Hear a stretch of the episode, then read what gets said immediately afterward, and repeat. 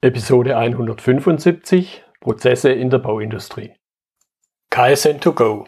Herzlich willkommen zu dem Podcast für Lean-Interessierte, die in ihren Organisationen die kontinuierliche Verbesserung der Geschäftsprozesse und Abläufe anstreben, um Nutzen zu steigern, Ressourcenverbrauch zu reduzieren und damit Freiräume für echte Wertschöpfung zu schaffen, für mehr Erfolg durch Kunden- und Mitarbeiterzufriedenheit, höhere Produktivität durch mehr Effektivität und Effizienz an den Maschinen, im Außendienst, in den Büros bis zur Chefetage.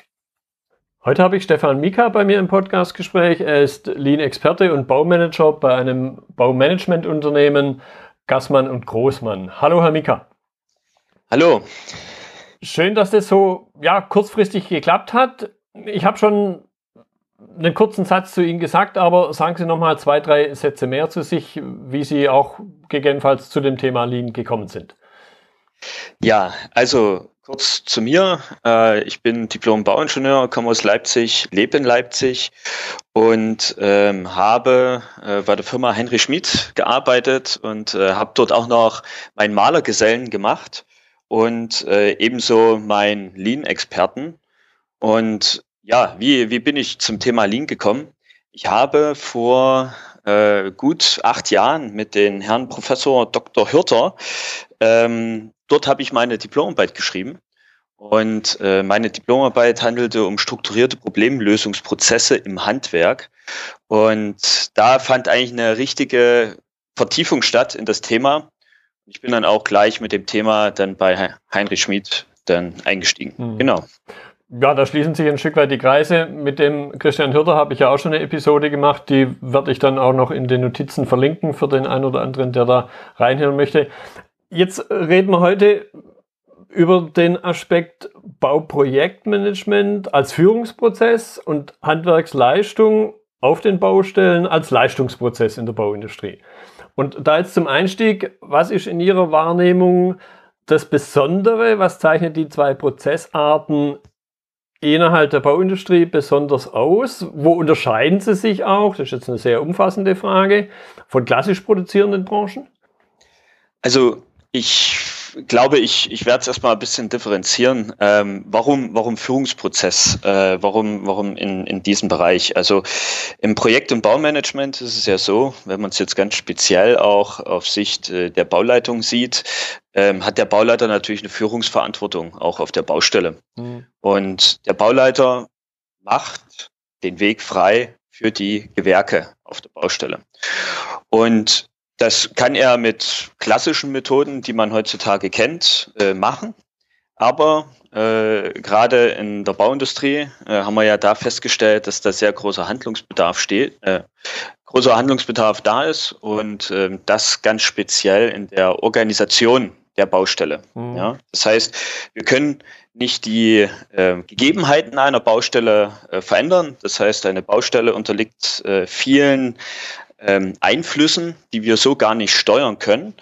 Und ähm, was wir aber irgendwo beeinflussen können, ist halt die Organisation. Da setzen unter anderem ähm, das Thema Taktplanung, Steuerung an und äh, das Thema Last Planner, um äh, die Führungsprozesse auf der Baustelle natürlich um ein Vielfaches äh, zu unterstützen. Mhm.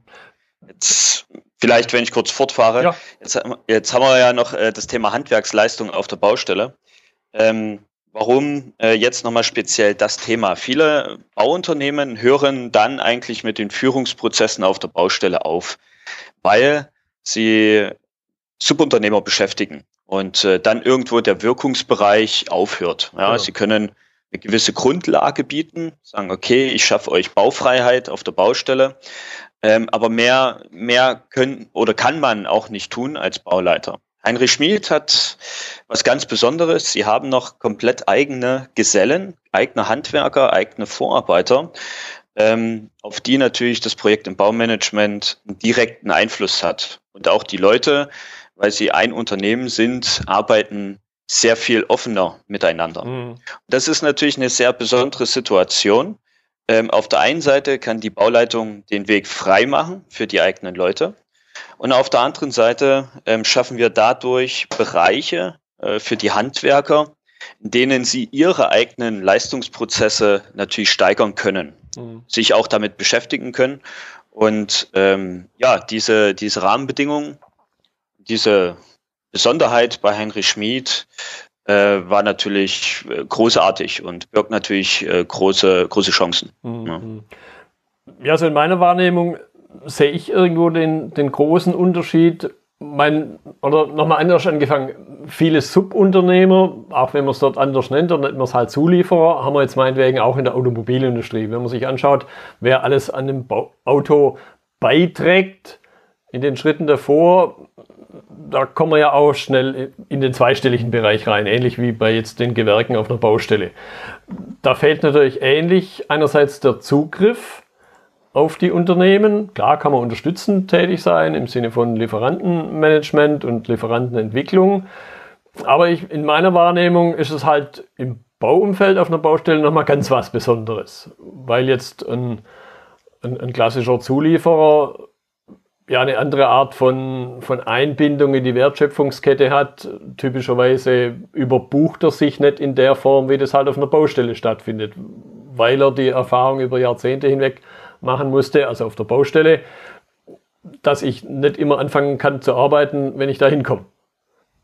Das ist richtig. Also äh, wenn man was feststellt, ist, ähm, dass gerade Partnerschaften auf der Baustelle, die sich über die Jahre entwickeln, ähm, dass quasi ein Nachunternehmer äh, lange Zeit äh, mit anderen Bauunternehmen oder anderen Bauherren zusammenarbeitet ähm, und man durch dick und dünn geht, ähm, das Arbeiten natürlich ein viel, viel besseres ist. Ja. Jetzt ist es aber so, dass äh, die Kundenlandschaft und auch die Baulandschaft so ist, dass ähm, es natürlich unterschiedliche Arten gibt. Ne? Nehmen wir jetzt mal äh, öffentliche Bauträger.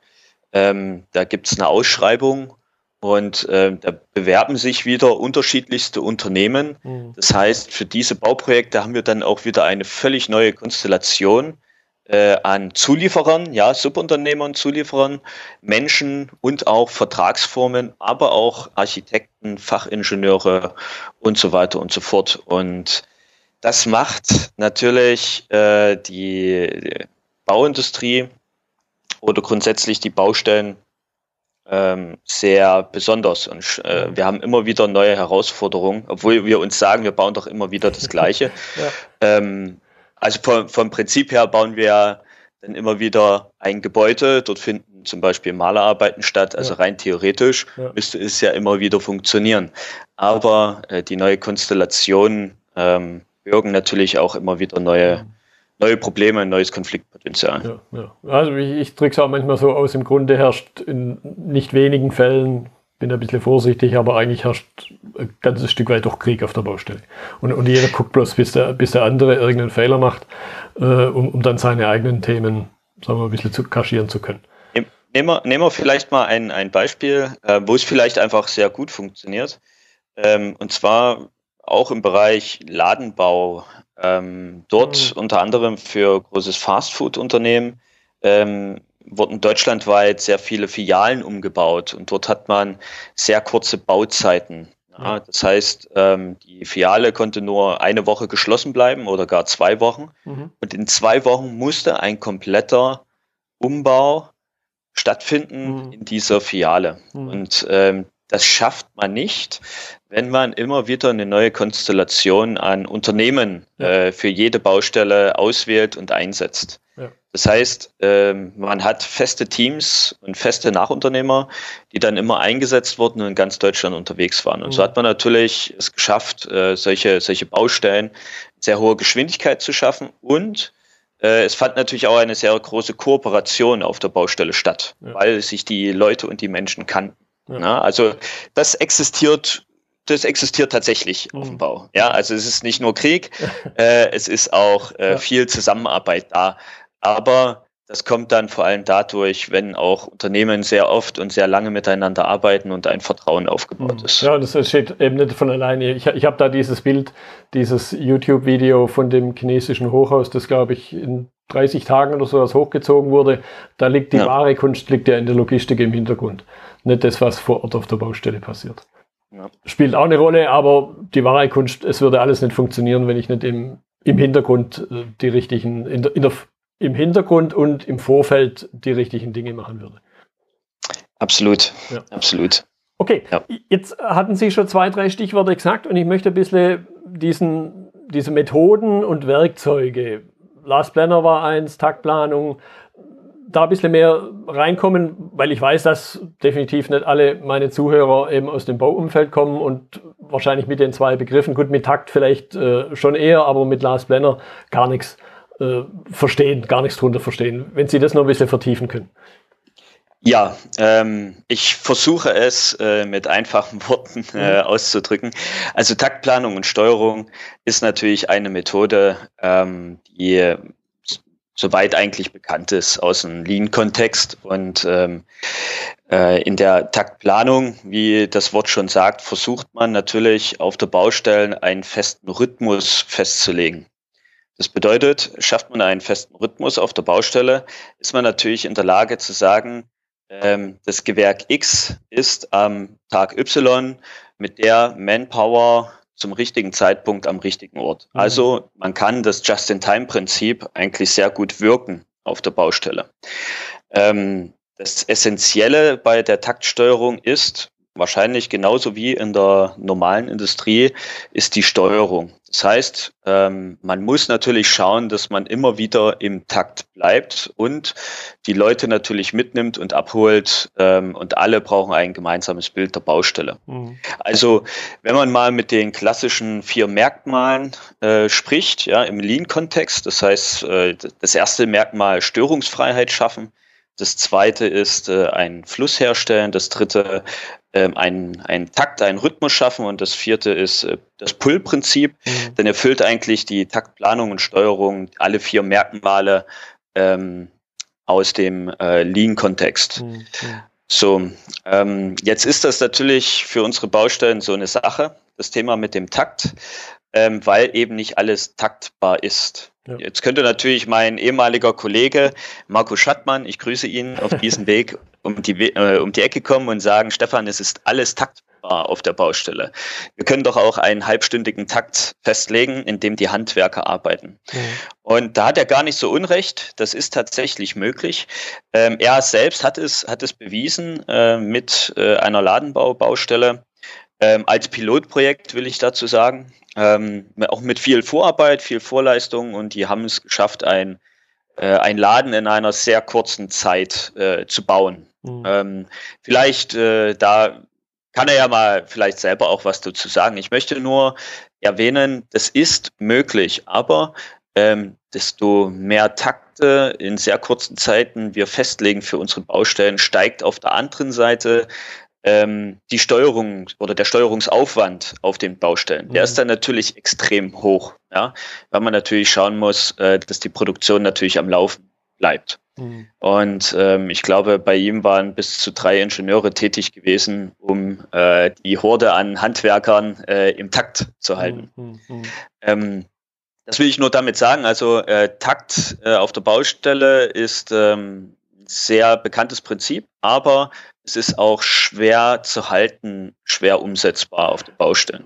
Ja, und man darf, glaube ich, was mir jetzt durch den Sinn geht, man darf halt auch nicht vernachlässigen, jetzt, wenn ich meinetwegen wieder in die Automobilindustrie gucke ja. oder in andere Industrien, wo das Thema Takt, Kundentakt, ja, gang und gäbe ist, da treibt man natürlich einen ähnlichen Aufwand, zum Beispiel in der Logistik, die natürlich das mhm. absolut fördern muss. Ich muss Routenzüge machen, ich muss Supermärkte einrichten, ich muss Kanban machen, solche Dinge, um den Menschen, die, die produktiv wertschöpfend tätig sind, das Leben so leicht wie möglich zu machen. Also auch da würde ich sagen, kriegt man das nicht umsonst. Auch da muss man viel Hirnschmalz vor allen Dingen und, und viel an, an Grundlagen schaffen. Also ich sehe da gar absolut, nicht so einen großen Absolut. Ich glaube, wir sind äh, auf dem richtigen Weg. Mhm. Ja, ähm, aber ich glaube, die, die äh, wirklich breite Anwendung bis tief in den Handwerker runter, in der Taktplanung, sodass man sogar ganz kleine Takte festlegen kann, mhm. ich glaube, das ist schon noch ein bisschen äh, weit entfernt. Ja, wir haben absolut äh, mhm. es geschafft, auch in Takten zu arbeiten. Das äh, ist jetzt, das will ich gar nicht ähm, außen vor lassen. Ähm, aber äh, es ist viel, viel Luft nach oben und äh, noch viel Arbeit, ja, was das Thema Taktung einer Baustelle ja. angeht. Ich, ja. ich, ich denke, man darf einfach nicht vergessen, mein Autos baut man seit 100 Jahren, definitiv keine 200 Jahre, wenn man mal das Vorfeld mit Kutschen und Co. abziehen. Seit wann gibt es Bauindustrie? Im Grunde seit Fahrer Zeiten, also seit viereinhalbtausend Jahren oder so. Genau, genau. Und ähm, da habe ich festgestellt, dass eigentlich ähm, das Last Planner Prinzip ähm, sehr viel mehr Anklang findet auf unseren Baustellen. Mhm.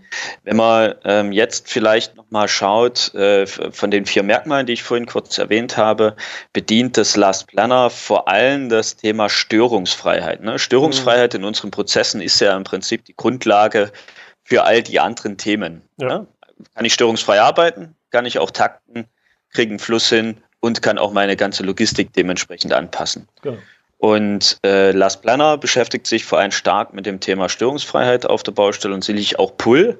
Ja, äh, wenn man das Thema äh, Baufreiheit äh, und äh, das Thema ähm, ja, ähm, Kooperation, ja, das ist ein sehr großes, äh, sehr wichtiges Wort äh, im Last Planner Kontext. Mhm äh, mit, mit aufnimmt. Und Last Planner müsste man sich vorstellen, oder ich habe es immer den Handwerkern so erzählt, äh, im Prinzip eine äh, ebenso Planung der Baustelle.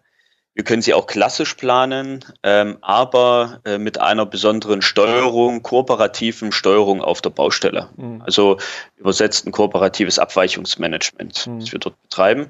Und da habe ich gemerkt, dass es den Handwerkern, Bauleitern sehr entgegenkommt, äh, vor allem eine Übersicht und eine sehr strukturierte Kommunikation auf der Baustelle einzuleiten. Mhm.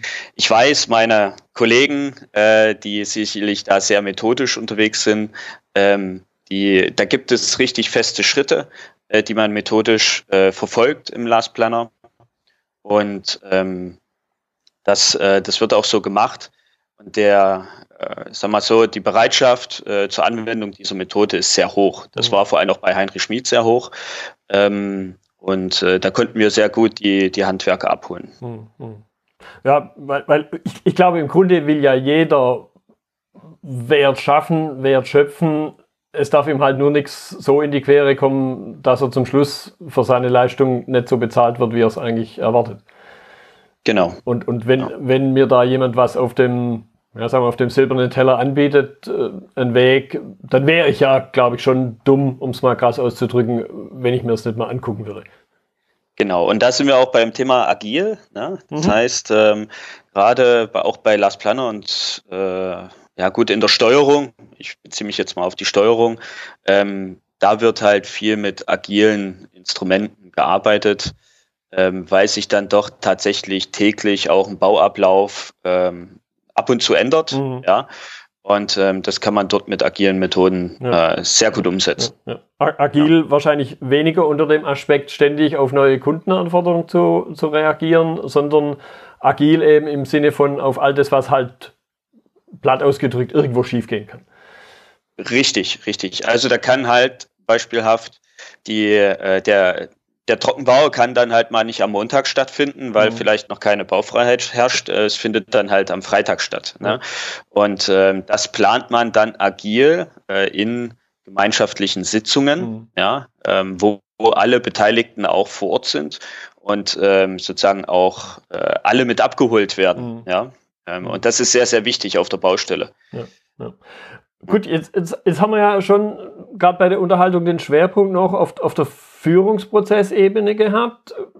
Jetzt gibt es aber ja auch, da hatten Sie, glaube ich, das Stichwort jetzt nicht genannt, jetzt gibt es ja auch was für die Leistungsprozessebene. Genau. Ähm, wir haben äh, auf der einen Seite unseren Handwerkern äh, eine Unterstützung mit auf den Weg gegeben. Ähm, ich würde es erstmal als Instrument bezeichnen. Das ist äh, der Ist-Vergleich, äh, der unter Federführung von Herrn Hirter mitentwickelt wurde. Und ähm, ja, warum dieses Werkzeug, warum dieses Instrument für diese Hand, äh, für unsere Handwerker? Ähm, wir hatten das Problem, dass unsere Handwerker blind auf den Baustellen unterwegs waren, wenn es um Kennzahlen ging. Mhm. Das heißt, ein Handwerker hatte vom Bauchgefühl her und über dem spitzen Daumen hatte er schon eine Ahnung, wie seine Baustelle läuft. Mhm. Aber er wusste es nicht schwarz auf weiß mhm. und er wusste es erst vier Wochen später oder sechs Wochen später, als dann die tatsächlichen Kosten der Baustelle dann auch da waren. Ja. Das andere betrifft natürlich auch, äh, gerade im Handwerk rechnet man oft auch mit Stunden, Stundenaufwand, den man auf Baustellen hat. Mhm. Und ähm, mit diesem Stundenaufwand kann man natürlich auch sehr gute Vergleiche führen, ohne erstmal das Thema Geld zu berühren. Und mhm. äh, das Instrument, äh, so ist Vergleich, ähm, war eines oder ist auch eine sehr gute Möglichkeit, innerhalb kürzester Zeit ähm, Informationen äh, über seine Baustelle zu bekommen. Wo mhm. steht man? Ja. Und das äh, ist nicht nur für den Handwerker, sondern auch für die Führungskraft sehr wichtig, um dann halt eben zu handeln auf mhm. der Baustelle. Ja. Jetzt ist es aber auch so, man möchte natürlich irgendwo ein, ein KVP-Prozess natürlich auch einleiten auf der Baustelle, ähm, wo man äh, auch ein Vorher-Nachher vergleichen kann. Und äh, auf den Baustellen äh, war es oft so gewesen, dass ähm, man zum Beispiel immer wiederkehrende gleiche Räume hatte, ja, und immer wiederkehrende gleiche Tätigkeiten. Mhm. Sei es zum Beispiel das Tapezieren, genau. sei es der äh, Anstrich oder sei es äh, den Boden zu verlegen. Und äh, da wurde ähm, von Heinrich Schmid eine, eine Methode entwickelt, der, der Baustellencamps, ähm, die primär erstmal außerhalb in, äh, ein, in bisschen in Laborweise stattgefunden hat, ähm, wo sozusagen ähm, mehrere gleichartige Räume aufgebaut wurden und sich dort die Handwerker trafen, um jetzt ein bisschen spielerisch ausgedrückt gegeneinander anzutreten und voneinander zu lernen. Mhm.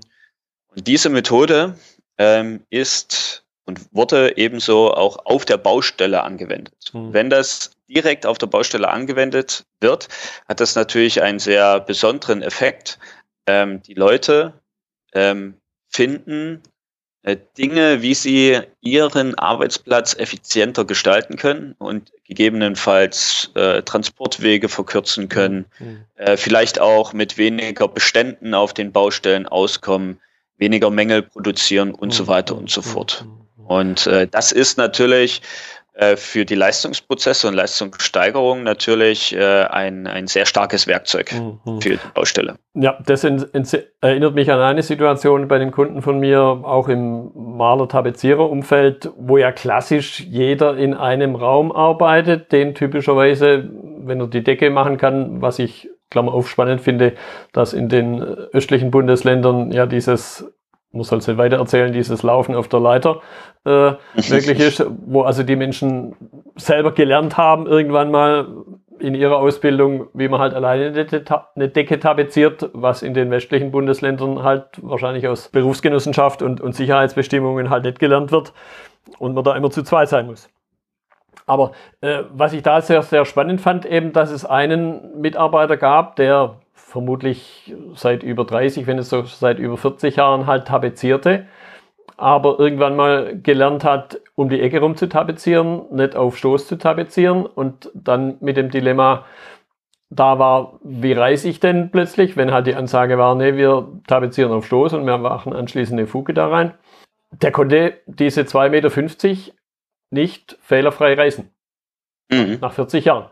Und der hat auch nie gesehen, wie machen das die Kollegen weil die ja in dem anderen Raum gearbeitet haben. Also genau diesen spannenden Aspekt äh, mit dem Baustellencamp, wo ich plötzlich mal die Chance habe zu beobachten, hey, wie machen die anderen das? Genau. Und äh, gleich wieder das Umsetzen und auch Messen. Ja. Also bei der Methode Baustellencamp, um den äh, Handwerker natürlich auch zu zeigen, hey, passt auf, ähm, aufgrund dieser Anwendung, ja, was auch immer das jetzt ist, ähm, haben wir jetzt einen Zeitvorteil von äh, 25 Prozent. Gut äh, herausgeholt. Ne? Und äh, ohne dass äh, ihr einen Tropfen Schweiß jetzt irgendwie ja, äh, ja vergossen habt. Das, das ist nicht genau Das ist das Wichtige. Mhm. Ne? Also ja. nicht, nicht, nicht härter arbeiten, ja, intelligenter arbeiten. Genau, genau. Das, das war da genau die Situation, dass der Kapo auf der Baustelle halt ähm, abends festgestellt hat, hey, der eine ist zu langsam. Der ist in der Größenordnung 20 bis 30 Prozent langsamer, weil die Zeit, wo er dann die kleinen Ecken nachschneiden muss, in der Zeit tapeziert er typischerweise eine Ecke. Also sprich bei vier Ecken klassisch in dem Raum ist er halt eine Ecke langsamer. Und genau. abends sagt ihm halt sein Cabo, hey, du bist zu langsam. Und was, was passiert dann? Er versucht halt hektischer zu arbeiten oder versucht es mit, mit Geschwindigkeit irgendwie wettzumachen und produziert natürlich dadurch klassisch eher mehr Fehler als weniger. Und verschlimmert im Grunde die Situation. Und weiß ja. aber gar nicht, was er tun soll. Ja, sehr spannend. Okay. Beim, beim Takten ist klar, Bezug zum klassischen Lean Management. Wo, wo sehen Sie dann auch Rückkopplungen eventuell wieder zurück? Wo könnte also jetzt, wo könnten klassische Branchen aus solchen Dingen was lernen? Ähm, viel, vielleicht noch, noch ein Aspekt, ja, äh, weil Sie gerade Taktplanung noch mehr erwähnten. Ähm, also ähm, auch wenn Taktplanung und Steuerung im Moment noch äh, einige ähm, Probleme bereitet, äh, das auf den Baustellen umzusetzen, ja, ähm, halte ich aber trotzdem an der Methode und an dem Prinzip fest, ähm, weil wir durch Taktplanung äh, wunderbare Möglichkeiten auf unseren Baustellen schaffen für unsere Handwerker. Mhm. Und ähm, jetzt betrachten wir mal das Thema Takt auf der Baustelle. Also hier bekommt jeder Handwerker oder jeder Betrieb äh, seinen Bereich, in dem er arbeitet, ja, bekommt dort einen Zeitslot von einer Woche. Ja, mhm. Nehmen wir mal, er hat eine Wohnung, eine Woche Zeit, äh, die Untergrundvorbereitung zu machen, ja, mhm. mit äh, ungefähr zwei Arbeitskräften. Diese Wohnung, vielleicht existieren über 100 Wohnungen, wiederholt er 100 Mal. Mhm. Ja, das heißt, er könnte sich in dem Zuge wirklich, äh, am Ende müsste es eigentlich in der hundertsten Wohnung fehlerfrei funktionieren. Mhm. Und ähm, betrachtet man jetzt das Thema Baustellencamps, ähm, ist es, äh, schaffen wir durch die Taktplanung und Steuerung eine wunderbare Rahmenbedingung für unsere Baustelle, wo wir gleich auch methodisch mit unseren Handwerkern dort reingehen können mhm. und ähm, gleich am Anfang eine Verbesserung schaffen können. Und wenn man den Bogen jetzt noch weiterspannt, Heinrich Schmid auch noch mit den eigenen Handwerkern, äh, das ist natürlich eine äh, ja quasi durchgehende äh, Produktion, ja. Mhm. Und auch äh, durchgehender Wertschöpfungsfluss, ja, der da stattfindet, auch für das Unternehmen Heinrich Schmid. Ähm, und da gibt es natürlich äh, Riesenpotenziale, die mhm. da vorherrschen. Mhm. Ja. Mhm. Genau. Sie hatten es ein bisschen angedeutet, oder habe ich es rausgehört, eben, es wird noch nicht überall so, sagen wir mal, so angenommen. Da höre ich so ein bisschen raus, es gibt noch den einen oder anderen Widerstand. Ich könnte jetzt darüber spekulieren, woran es liegt. Ich möchte es aber eher aus Ihrem berufenen Mund hören. Was sind so die Herausforderungen um, ähm. in der Einführung, im Einsatz von ja, neuen Methoden?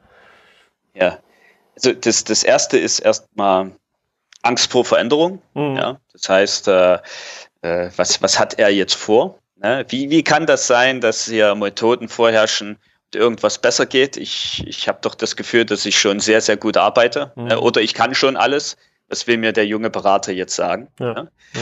Ähm, also äh, das sind so typische ähm, Verhalten, die man, die man feststellt und äh, Wichtig ist, äh, wenn man das Thema Lean dann natürlich äh, heranbringt, äh, ihnen zu erläutern, worum geht es in dieser vor allem Management-Philosophie, mhm. ähm, was ist das Thema, ähm, was hat das mit auch vor allem Durchlaufzeiten zu tun und äh, gab es das schon früher? Ja, welche Unternehmen haben das früher gemacht? Äh, was sind Verschwendungen? Wie erkenne ich das auf der Baustelle? Mhm. Und ihnen da erstmal äh, genügend Zeit zu geben, ähm, das Thema Lean äh, zu verstehen und zu verinnerlichen. Und das braucht, das braucht tatsächlich Zeit äh, und äh, auch viel, viel äh, ja, Erklärung. Mhm. oft springt der Funke nicht über. Und ich hatte das auch, äh, glaube ich, Ihnen gesendet. Ähm, wenn die, wenn das Thema Lean nicht sauber äh, vermittelt wird, ähm, kann es passieren, dass ähm, Lean zu einer Dienstleistung degradiert wird, mhm. würde ich jetzt mal so behaupten. Das mhm. heißt, äh, lieber Bauherr, wir wenden hier eine Methode an ähm, und dafür, ähm, ja, äh, das kostet natürlich Geld, wenn wir das mit dieser Methode machen, mhm. ja, mhm. ähm, und äh, sozusagen den Bauherrn eigentlich äh, für für Methoden zahlen lassen. Und auf der anderen Seite ähm, wird an den alten Dingen festgehalten, mhm. wie zum Beispiel die klassische Baubesprechung, die wird halt immer noch genauso gemacht, wie es, äh, wie die Bauleiter es schon immer gelernt haben. Mhm. Und zusätzlich wird dann noch eine Lean-Besprechung noch aufgesetzt. Ja. Und da merkt man so richtig, ähm, Methode läuft parallel äh, mit äh, der, der ja, mit dem, was man gewohnt ist. Mhm. Ja, mhm. ähm, das heißt, man, man verändert sich nicht. Und da sieht man ganz klassisch, ähm, dass die Bauleiter und auch die Führungskräfte nicht verstanden haben, worum es denn eigentlich geht. Ja, mhm. und ähm, das ja. ist das, was ich sehr, sehr oft auf ja. den Baustellen sehe und auch bei Führungskräften oder auch Bauleitern feststelle. Mhm. Mhm. Ja, da, da würde ich sogar so weit gehen, dieses Verstanden haben, da könnte man ja raushören, ja, die sind halt zu blöd. Nein, nein, genau, nein, genau. nein. Aber denn, denn ja. Es ist ein kommunikatives Thema und wenn der Empfänger es nicht versteht, was ich ihm sagen will, dann ist er nicht zu blöd, sondern ich war halt nicht schlichtweg, äh, ich war nicht in der Lage, es ihm so zu vermitteln, dass es verstehen kann. Das heißt, die Verantwortung bleibt bei mir. Richtig. Äh, hat der Schüler nicht gelernt, hat genau. der Lehrer nicht gelehrt. Genau. Richtig.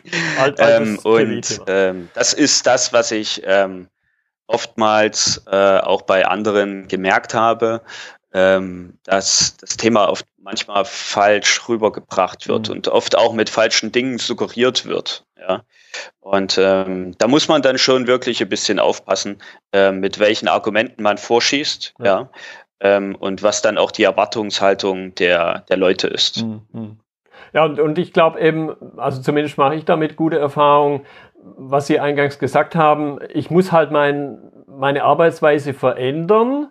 Das heißt jetzt nicht, dass so, weil der einzige Grund, was zu verändern, dass es besser wird, da könnte man es im Umkehrschluss sagen, ja, und vorher habt ihr halt Käse gemacht, habt das halt nicht gut gemacht. Das heißt ja nicht, sondern jetzt haben wir halt einfach neue Erkenntnisse und ab dem Zeitpunkt dieser Erkenntnisse müssen wir halt anfangen, was anders zu machen, weil es sonst eben falsch wird. Äh, so nach dem Einsteinschen Thema immer das Gleiche zu tun, andere Ergebnisse zu erwarten, ist ja das Merkmal von Irrsinn.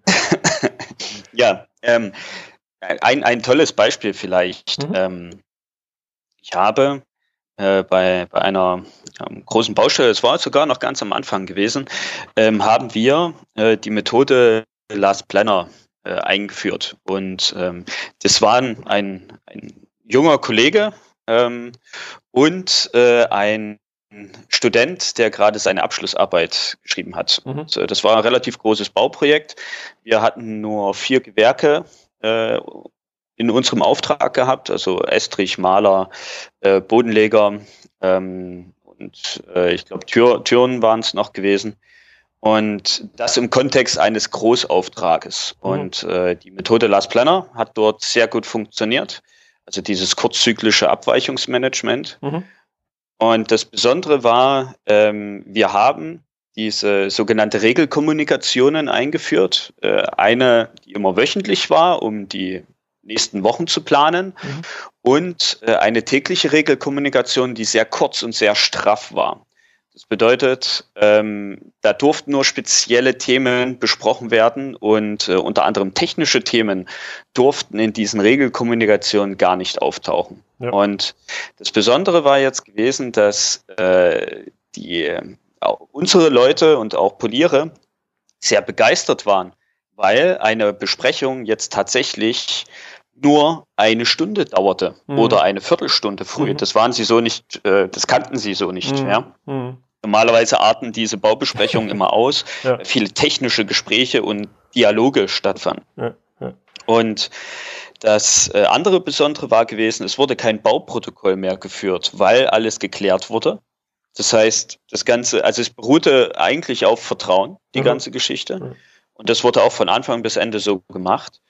Und äh, die tollste Erkenntnis war gewesen, dass ein Student, der seine Abschlussarbeit geschrieben hat, so einen sehr leichten und einfachen Überblick über die Baustelle bekommen hat, über alle Schnittstellen, die es gab, dass er tatsächlich am Ende die Baustelle komplett alleine geleitet hat. Mhm, ja. Und ähm, sowas, muss ich sagen, kenne ich nicht. Ähm, ich kann mich noch erinnern, als ich meine erste Baustelle bekommen hatte, wo ich als Student war. Ähm, ich, für mich oder die Bauleiter haben dir schon versucht zu erklären, wie die Schnittstellen sind. Aber das waren ja so viele Informationen, das konnte man ja gar nicht aufnehmen. Mhm. Ne? Und durch äh, die visuellen Themen, durch das agile Management, was man da macht, ähm, schafft man es innerhalb kürzester Zeit einen, einen wunderbaren Überblick über die Baustelle mhm. zu bekommen. Und dementsprechend fand auch die Führung statt auf der Baustelle. Mhm. Und äh, das war natürlich für alle Beteiligten schon was, was ganz Besonderes, muss man ja. wirklich sagen. Ja. Ja, so, ich, ich gucke mal Richtung Uhr. Wir sind schon über die halbe Stunde weg. Ich glaube, wir, wir könnten uns noch, vielleicht machen wir sogar noch mal eine zweite Episode. Ich, ich glaube, ja. wir könnten uns noch über viele Dinge unterhalten. Wenn ich mal so ein bisschen für mich zusammenfasse, ich habe rausgehört, es sind so auf der, auf der nicht technischen Ebene sind es immer wieder die gleichen Sachen. Also die Menschen mitzunehmen, den Menschen die Grundgedanken, das Warum dahinter richtig zu vermitteln. Das sind im Prinzip, also da ich jetzt in einigen verschiedenen Branchen, in ganz unterschiedlichen Branchen unterwegs bin, kann ich das sagen, es sind immer wieder die gleichen Sachen. Also diese, diese Aussage, ja, bei uns ist alles ganz anders, das mag zwar für die technischen Inhalte, für die handwerklichen Inhalte, für das klassische Wertschöpfen mag das zutreffen, aber für das, für das Thema Lean an sich glaube ich eben, trifft es definitiv nicht zu. Ich habe immer den Umgang mit Menschen. Ich stehe da immer wieder vor den gleichen Herausforderungen.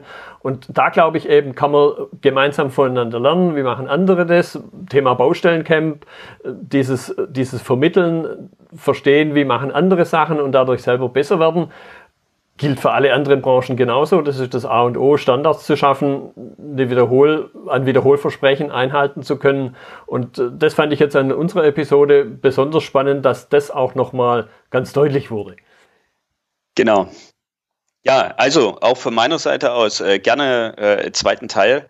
Ähm, und äh, ja, toll, meine Erfahrung hier einfach mal weiterzugeben bei Ihnen. Ja, ich danke Ihnen also für die Zeit. Das war die heutige Episode im Gespräch mit Stefan Mika zum Thema Prozesse in der Bauindustrie. Notizen und Links zur Episode finden Sie auf meiner Website unter dem Stichwort 175. Wenn Ihnen die Folge gefallen hat, freue ich mich über Ihre Bewertung bei iTunes. Sie geben damit auch anderen Lean-Interessierten die Chance, den Podcast zu entdecken. Ich bin Götz Müller und das war KSN2Go. Vielen Dank fürs Zuhören und Ihr Interesse. Ich wünsche Ihnen eine gute Zeit bis zur nächsten Episode.